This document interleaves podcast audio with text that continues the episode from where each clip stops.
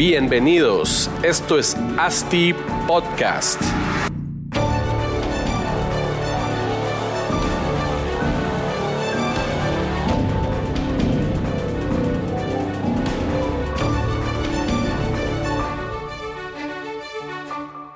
Hola a todos, estimados oyentes, les saluda Marcos Penados de ASTI Podcast y bienvenidos a este siguiente episodio. El día de hoy estamos platicando vía Zoom con Hugo Blum. Hugo es licenciado en Administración y Finanzas, tiene más de 10 años en el negocio financiero. Desde el 2013 inicia en el mundo fintech. Él es un entusiasta de la tecnología y de modelos disruptivos, inversionista también en distintos startups a través de, distintos fondos de capital de riesgo. Actualmente es el CEO de 100 Ladrillos, una plataforma digital que busca democratizar la tenencia de bienes raíces pues utilizando la tecnología de firma electrónica avanzada, fideicomisos electrónicos y también blockchain.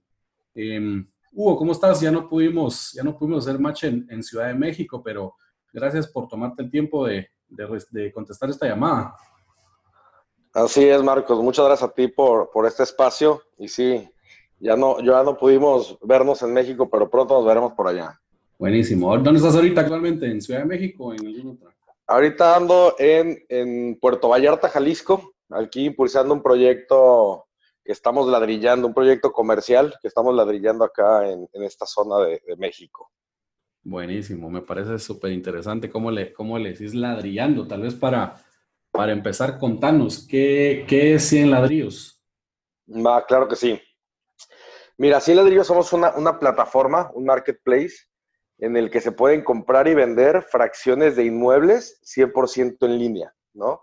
Eh, lo que queremos hacer es como un mercado libre, una plataforma en la que puedas comprar literalmente una parte de un inmueble que genera renta mensual, ¿Sí? que los inquilinos pagan renta, y la plusvalía como cualquier bien inmueble que en el tiempo va creciendo el valor.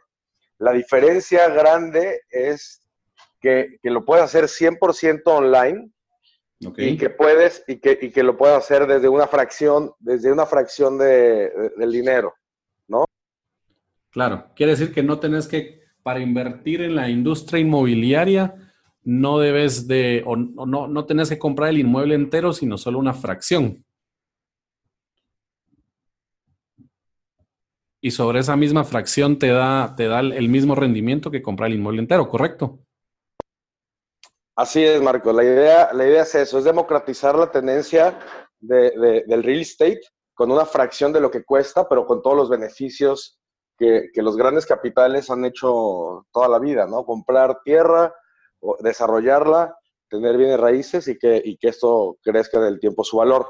E incluso yo te diría que muchos más beneficios que el método tradicional, porque el método tradicional para hacer una transacción inmobiliaria implica meterle costos de notario, notarias, notarios, este, abogados, temas administrativos y mucho tiempo, ¿no? Claro. Sí, seguro. Y mira, em, ¿cómo surgió 100 ladrillos? ¿Qué, qué, cuál fue, cuál fue la, por qué fue la iniciativa? ¿Qué problema viste que, que podías resolver con, con este startup? Va, mira, un poco de historia así hacia atrás, como bien lo comentabas. Eh, mi, mundo anterior era 100% finanzas tradicionales. Sí. Hace como seis años iniciamos un proyecto de tecnología sin saber qué era siquiera una startup y trajimos a México, tropicalizamos un modelo de, peer-to-peer lending que se llama yotepresto.com, eh, donde uníamos a personas que tenían dinero con personas que, que, necesitaban el dinero, quitando la intermediación de los bancos, ¿no? Claro. Eh, esa, esa, empresa yo te presto, la creamos junto con mis co-founders. Uno de ellos es el CEO, quien trae a todo su equipo ahí. Y hoy por hoy es la plataforma de, de fondeo colectivo de deuda más grande de, de, México, unas tasas de, cobranza y efectividad muy buenas. Ahí fue que nos dimos cuenta que la tecnología podía habilitar muchísimas de los, de los negocios que vamos a estar viendo ahora, ¿no? Sí. Pero al habilitar negocios es resolver problemas en realidad, ¿no? Claro. Nosotros veíamos una necesidad brutal de la gente de invertir en, en, proyectos eh, que generan rentabilidad, proyectos ya sea prestarle a alguien o comprar algo o invertir en algo que, que, no tenían acceso. Claro. Y es cuando vimos, cuando vimos que tecnológicamente las cosas estaban listas para que se pudiera dar esta, esta inversión fraccionada de los inmuebles. Eh, cuando hablo de tecnológicamente, decimos, eh, bueno, un ladrillo, ¿qué es un ladrillo antes que nada? Nosotros lo que hacemos es meter una propiedad inmobiliaria, la escrituramos eh, a un fideicomiso bancario, ¿no? Okay. Esta, esta, figura de fideicomiso que da la seguridad y transparencia de la operación de este inmueble. Entonces, un fideicomiso es una empresa, es un, es un inmueble, ¿no? Sí. Cada, cada inmueble es un fideicomiso bancario distinto. O sea, crean un fideicomiso por cada inmueble que ustedes están rentando. Exacto, es exacto. Por cada inmueble, llámese una bodega, un, un, local comercial, un edificio de oficinas, cada inmueble es, una, es un fideicomiso distinto, ¿no? Eso para garantizar la, la, seguridad jurídica y legal del inmueble. Ok. La, ventaja aquí es que una vez que el inmueble ya está dentro de un fideicomiso, este fideicomiso puede emitir partecitas llámese como lo quieras llamar, acciones, derechos o títulos, pero estos, en vez de imprimirse en papel físico, pueden emitirse de forma digital. Y esto es lo que la tecnología hoy ya habilita, ¿no? Y eso lo habilita por dos, por dos tecnologías que tenemos, que es la firma electrónica avanzada digital y la tecnología del blockchain para darle seguridad, transparencia y eh, unicidad a cada título, ¿no? Ok aparte del fideicomiso ya que, debería dar seguridad, aplican el, la tecnología de blockchain. Exacto, porque, porque uno, el, fideicomiso le da la seguridad de que el inmueble existe, está ahí, está bien administrado.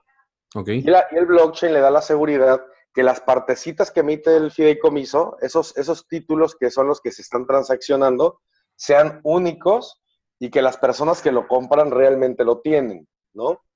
Sí. Entonces, Primero queríamos ver si tecnológicamente se podía y eso ya es un hecho que se puede. Ok.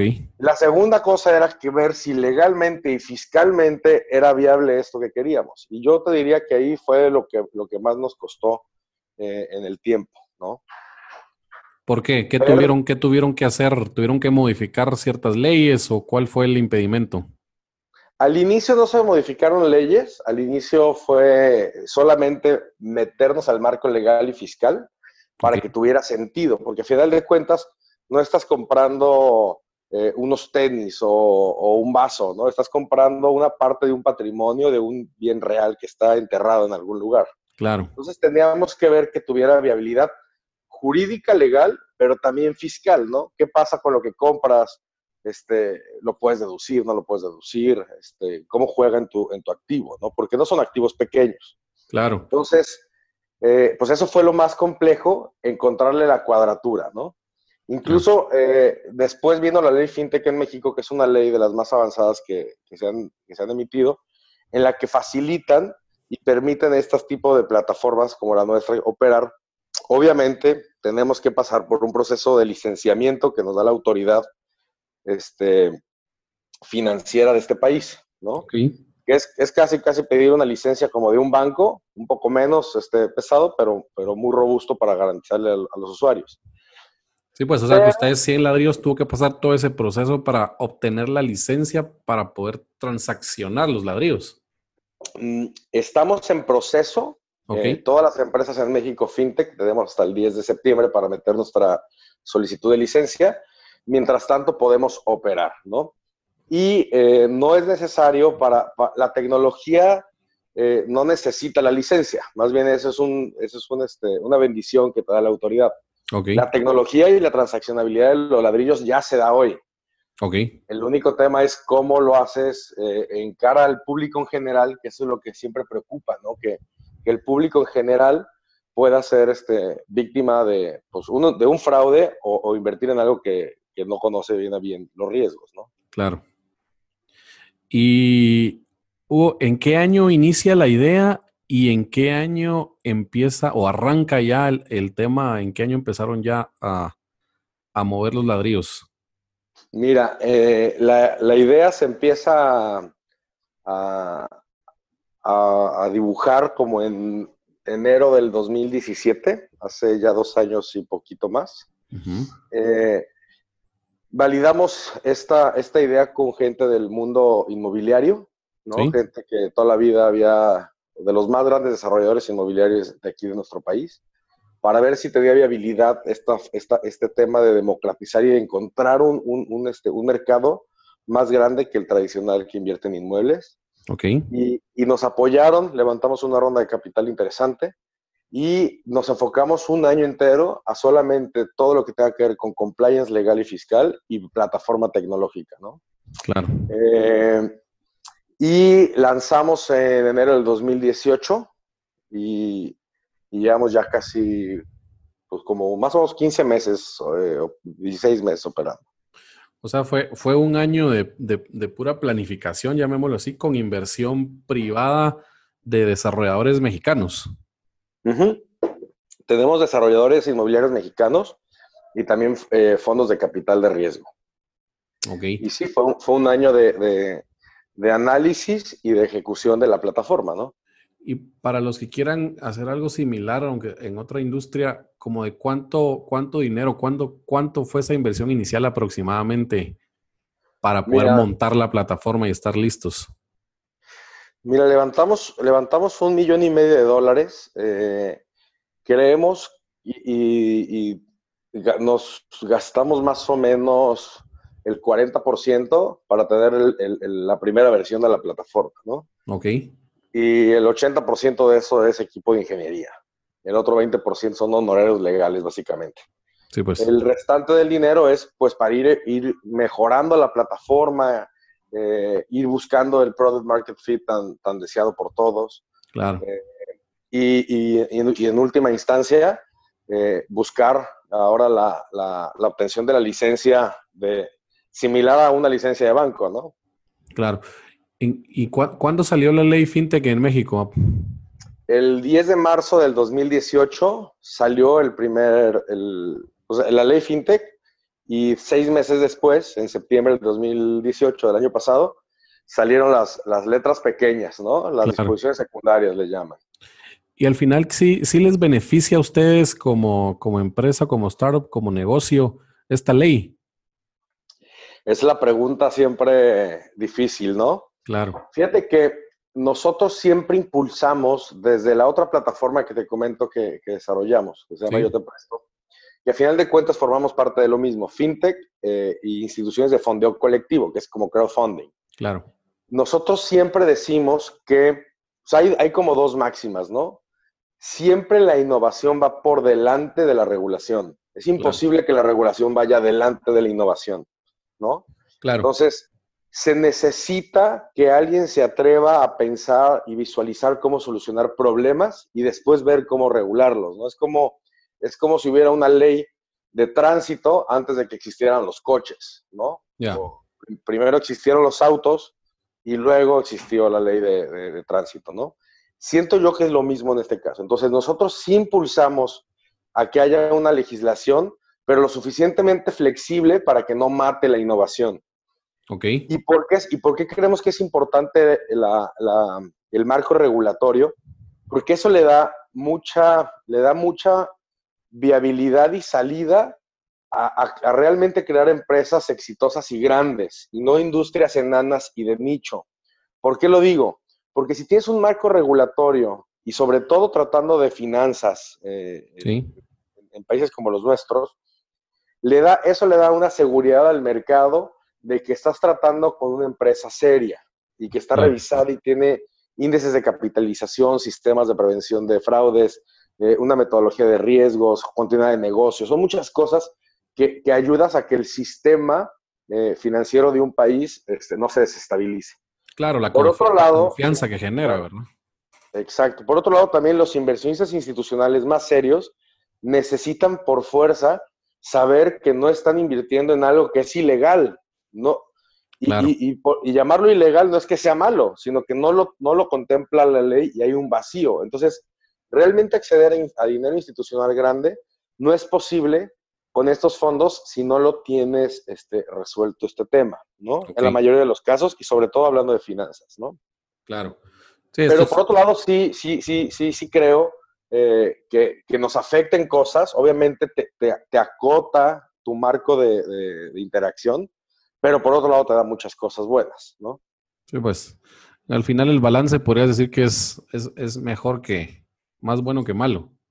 Yo creo que sí es más bueno que malo, aunque, como todo, tiene muchas áreas de perfección la ley, sobre todo por los montos de operación, ¿no?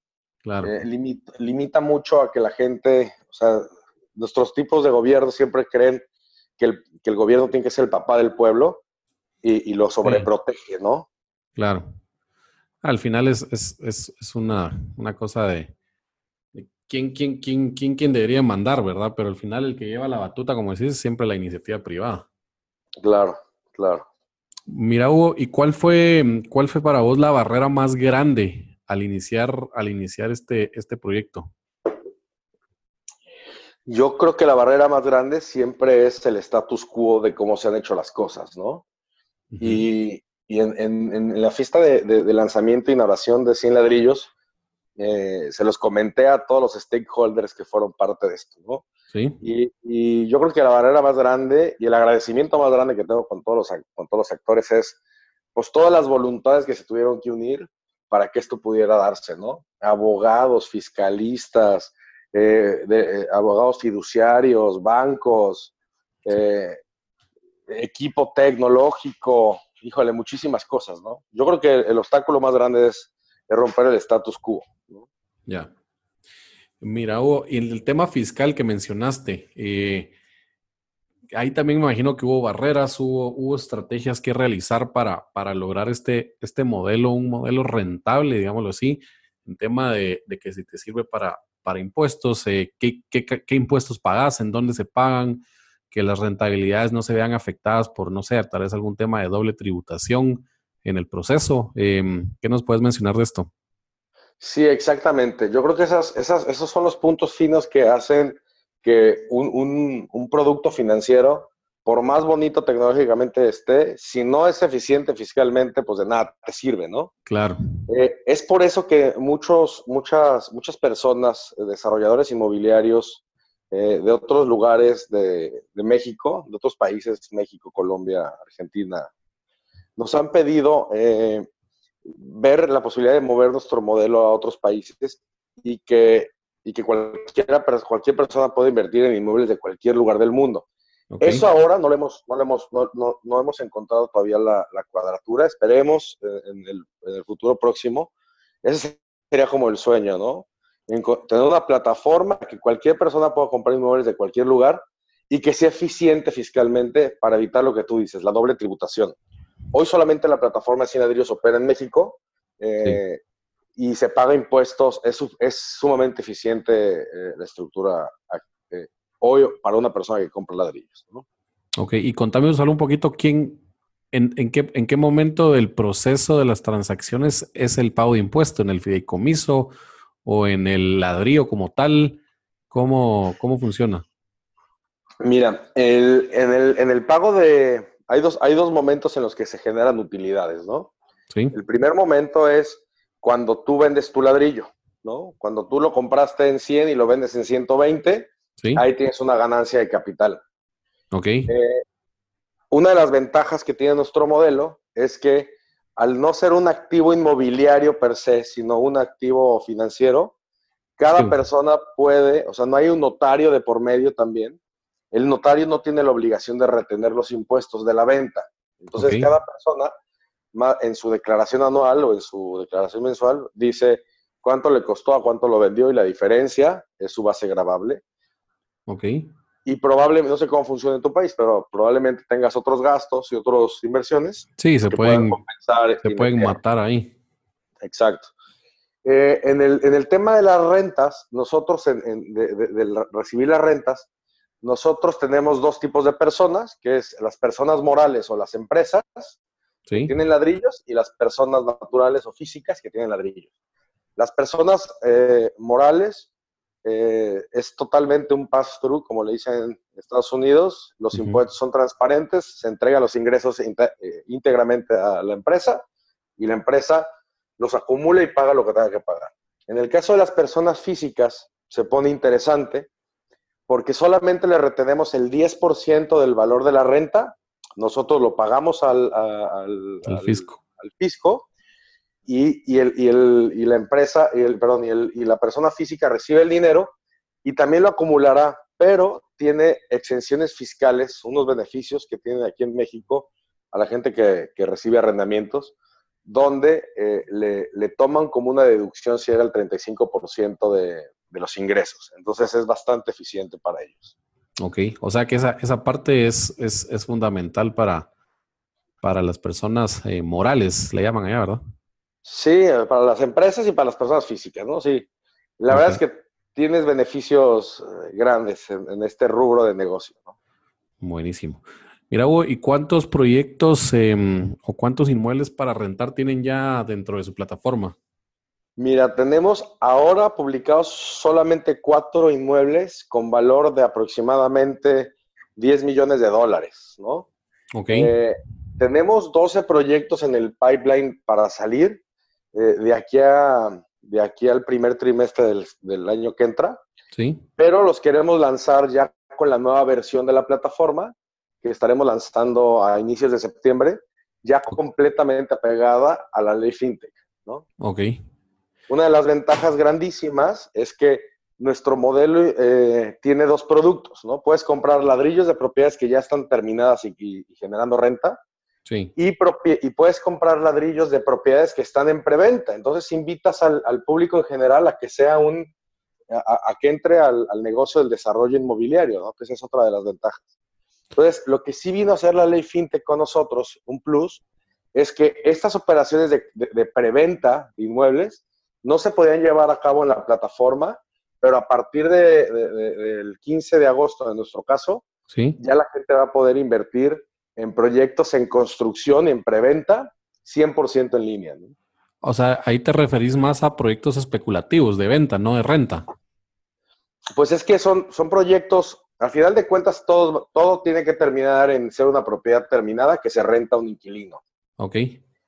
Pero en el, en el camino hay dos los que ya están terminados y sí. que ya no, y que, y que, ya tienen un precio lleno, pongámoslo así, o proyectos que están en construcción y que el desarrollador inmobiliario está dispuesto a darte un descuento si se lo compras antes de que lo termine, ¿no? Ya, sí, pues. O sea que ustedes buscan o tienen algún tipo de alianza con desarrolladores y les van, les, les hacen, digamos, algún desarrollo build to suit para ustedes, para su plataforma, o cómo lo manejan? Pues mira, más, más, más, que ellos darnos un producto a nosotros, nosotros les damos una solución a ellos, ¿no? Ok, ¿qué es lo que cómo, busca tu cómo, gente? ¿cómo, ¿Cómo, vemos ellos? ¿Cómo vemos? O sea, final de cuentas tenemos dos tipos de cliente. El cliente final que compra los ladrillos y quiere vivir de sus rentas. Sí. Y nuestro, y nuestro cliente, que es el desarrollador inmobiliario, que les, ofer, les ofrece producto a nuestros clientes finales, ¿no? Sí a nuestros inversionistas. Entonces, estos, estos desarrolladores inmobiliarios se benefician del modelo por muchas razones, ¿no? Eh, la primera es que pueden vender una parte de su inmueble, una parte o todo su inmueble. Imagínate que hay un edificio de 10 pisos sí. de oficinas. En el método tradicional ellos tendrían que vender oficina por oficina. Claro. A lo mejor la oficina vale 500 mil dólares cada oficina y su mercado para vender oficinas se limita a gente que quiere una oficina y que tenga 500 mil dólares, ¿no? Claro. En el esquema de 100 ladrillos, podemos, podemos, nos acercamos al desarrollador y le decimos, oye, ¿qué pasaría si tres de los siete pisos los vendemos en, en, en fracciones? Sí. Entonces, tú le puedes vender a tu cliente tradicional que va a comprarte los pisos, pero además también te puedo ayudar a acelerar la venta a un mercado que normalmente nunca le hubieras podido vender tickets de mil dólares o de dos mil dólares, ¿no? Ok. Entonces ahí es donde entramos y le, y le, podemos ayudar al desarrollador a encontrar un mercado más grande. Otra de las cosas que nos hemos encontrado con los desarrolladores inmobiliarios que les gusta es eh, los, los, las plazas comerciales o los basamentos comerciales de edificios de habitac habitacionales. Sí. Un edificio, un edificio de, de departamentos que abajo del edificio tiene 10 locales comerciales. Claro. Lo que normalmente se hace o se hacía era vender los locales a 10 personas distintas. Sí. Pero eso acaba dañando la imagen y la, y la continuidad de un producto bonito y bien administrado, porque Tú le vendes el local a alguien que hacen lo que quiere, no respetan los giros, hay una guerra de precios, no se, no se atienden. Entonces, parte... El, mismo producto. El mismo producto, o no, o no siguieron las reglas, lo pintan de un color fosforescente, eh, o, lo, o lo abandonan simplemente, ¿no? Sí, sí, sí, también. Entonces, ahí, ahí la solución para ellos es, eh, lo que más hemos visto que les ha gustado es ellos dicen, yo puedo vender los locales comerciales, pero me gustaría vendérselos a una entidad, a un fideicomiso, que administrara y controlara y viera por el bien completo, tanto del área comercial como del edificio, ¿no?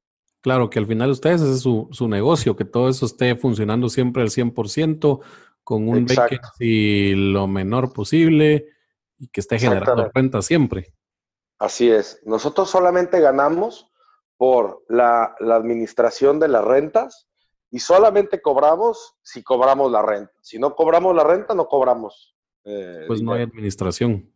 Exacto. Porque sale de la renta. Exacto. Y la segunda cosa donde ganamos es comisiones de venta, ¿no? Si alguien quiere vender un ladrillo, pues por promocionarlo y venderlo, le cobramos una comisión. Ok. Mira, ¿y por qué, y por qué 100 ladrillos, Hugo? ¿Son solo 100 ladrillos por inmueble o es solo, solo el nombre? Mira, no, sí tiene una historia. Eh, cuando estuvimos rebotando la idea de, imagínate meter un, un inmueble, un fideicomiso, y lo partimos en 100, en 100 pedazos iguales, en ladrillos, ¿no? Claro. Porque aquí decimos que todo el mundo quiere tener ladrillos, ¿no? Claro. Entonces dijimos, en 100 ladrillos iguales, en 100 partes iguales, 100 ladrillos. Y al principio no nos gustaba el nombre. Y decíamos, no, 100 ladrillos, 100 ladrillos. Después le cambiamos el nombre. Nos dimos cuenta después que la ley en ese momento, antes de que existiera la ley FinTech, te permitía solamente hacer ofertas al público en general a menos de 100 personas. Entonces, una cosa sin estar en el mercado bursátil, me imagino, ¿o qué? Exacto, sin estar en el mercado bursátil en México, la ley del mercado de valores te permite hacer ofertas a público en general, pero a menos de 100 personas. Entonces quedó, quedó a dos que en ese momento dijimos 100 participaciones, en ese momento solamente se podían hacer 100, 100 eh, ladrillos por inmueble. Ok. Pero otra de las ventajas de la ley FinTech es que ya quitan esa restricción y podemos hacer mil, diez mil, cien mil ladrillos. O sea, le vas a cambiar el nombre ya. Los ingenieros quieren que le ponga N ladrillos. Vendo, vendo, vendo ladrillos. Eh, Ahí. ¿Cómo ves? Eh, no, buenísimo. Y, mira, ¿cuáles son los requisitos para poder, para poder comprar en tu plataforma? ¿Tienen que ser 100% mexicanos actualmente o, puedes venderle a extranjeros? Hoy, hoy ya con la nueva disposición, pudiera ser, o sea, yo les siempre les digo que tienen que tener tres requisitos, ¿no? Tener dinero, tener cuenta de banco en, en, México. En México y no ser un delincuente, ¿no? Porque hacemos el compliance completo de prevención de lavado de dinero, ¿no? Claro, seguro. cuando te registras y todos los días a las 3 de la mañana revisamos siempre e, e, ese tema, ¿no? Entonces, Ajá. ¿mande? Todos los... ¿Mande? Sí, dime. No, termina, termina. Te digo que son esas tres cosas: tener dinero, tener cuenta de banco en México y este y no ser delincuente. Y ya con eso, con eso tienes, ¿no? Esperemos pronto poder dar alguna noticia donde pudieras tú invertir en cualquier lugar eh, de, Latinoamérica o el mundo. Buenísimo. Ahorita que, que mencionaste el tema de delincuentes, explícame rapidito el, proceso para, para verificación que no son delincuentes o qué, en qué momento llenan el, me imagino que es un formulario donde, donde cada persona que quiere comprar un ladrillo eh, eh, coloca que, que, su, que, su, que sus fondos vienen de, de, no, de, no de partes ilícitas, sí. Sí, es parte, es parte de, lo complejo de la, de la ley y de la regulación. Eh, tenemos que cumplimentar con las, pues, con las sanas prácticas o las nuevas prácticas eh, mundiales, ¿no? En, relación a la prevención del lavado de dinero y financiamiento del terrorismo. Y eh, tecnológicamente lo que hace, hace es validar muchas cosas, ¿no? Nosotros cuando mandan el dinero a nuestra cuenta, sabemos el nombre de la cuenta de banco a la que viene, podemos obtener su número de identificación, revisamos que la persona no esté en listas negras o, bloqueadas de, internacionales, Eh, si es una persona políticamente expuesta hay un nivel de riesgo, este, todo eso, ¿no? Y todo esto lo hacen por medio em, digital. Todo es sí, todo es automatizado. Todo es automatizado y, y, hay, una, hay una área de monitoreo. ¿Y toda esta automatización de esto fue parte de la plataforma que ustedes generaron? O, sí, correcto. Imagino que, es, que, es, que, que esa parte debió haber sido complicada. Es, sí es compleja, sí es compleja, aunque hay soluciones este, que ya venden empaquetadas, pero es, es, sí, es, sí, es, sí es complejo, sí es complejo, pero pues es parte de lo que se tiene que hacer, ¿no? Claro. Mira, ¿y cómo, cómo mercadean ustedes su, su plataforma y su producto? ¿De qué forma? ¿Cómo lo andan publicitando? Pues mira, yo te diría que hay como tres canales eh, principalmente. Eh, los medios digitales tradicionales, Google, Facebook, Instagram, etcétera. Ok. Eh, como inversiones inmobiliarias en fracciones, que la gente pueda empezar a vivir de sus rentas. Tenemos alianzas con el mercado tradicional de brokeraje inmobiliario, sí, pues. donde a ellos les gusta la idea de que no tengan que buscar clientes de 100 mil dólares solamente, ¿no? Claro. ¿Y ahí, cómo, ¿Y ahí cómo funcionan? Ahí también comparten la comisión con el... Sí, claro. creemos, que, creemos que, sobre todo en los primeros años, eh, una solución 100% digital eh, en, un, en un producto patrimonial necesita, pudiera ser ingenuo y al inicio necesitamos apoyarnos de, pues de la gente que, que los inversionistas confían, que es su broker inmobiliario, ¿no? Claro. Y en tercer, y en tercer, este, en, tercer esfuerzo de boca en boca, ¿no? Yo creo que los, referidos de la gente que ya usa nuestra plataforma y, está contenta son los más poderosos. Claro. Y yo creo que en este año han, han, crecido bastante. ¿Cuánto, ¿Cuánto, ha sido como la tasa de crecimiento de ustedes? Pues mira, es este, sí hemos crecido eh, bastante, pero la, regulación nos ha parado el crecimiento y es por eso que tenemos estos 12 proyectos eh, en espera a, lanzar la nueva versión. Pero yo creo que ya el siguiente año se puede estabilizar el crecimiento tanto en proyectos como en usuarios. Pero sí, sí te puedo decir que son tasas de crecimiento de 20% mensual contra el... Claro. 20% mensual, sí, ¿no? sobre todo en estas etapas, estas, estas plataformas son cosas así, ¿no? Ah, mm, e, ese es el, promedio, ¿no? Está, está bien. Mira, ¿y qué, mm, cuando analizan proyectos o analizan los, los, los inmuebles que quieren colocar en su plataforma, ¿qué, qué, cuáles son los pasos? ¿Cuál es el análisis de cada inmueble, eh, principalmente en temas de rendimientos? Sí, tenemos que hacer, tenemos este, comités que evalúan eh, el inmueble al desarrollador inmobiliario, si es que el inmueble está en construcción, y, la viabilidad comercial. Sí, comités internos de, pues de gente especialista, de socios o de gente que conoce la industria, ¿no? Y, el, comité más importante es el comité de proyectos y de inmuebles, en los que se analiza todo, ¿no? Nosotros tenemos que ser el, el, gatekeeper para que el inversionista pueda hacer una inversión lo más segura posible, ¿no? Entonces, evaluamos la viabilidad financiera del proyecto, la viabilidad eh, comercial, que ese, ese producto va a tener inquilinos, ¿no? La viabilidad inmobiliaria, que ese, que ese inmueble está bien proyectado, que tiene los cajones de estacionamiento necesarios, que tiene los terminados necesarios, las capacidades eléctricas necesarias, etcétera, ¿no?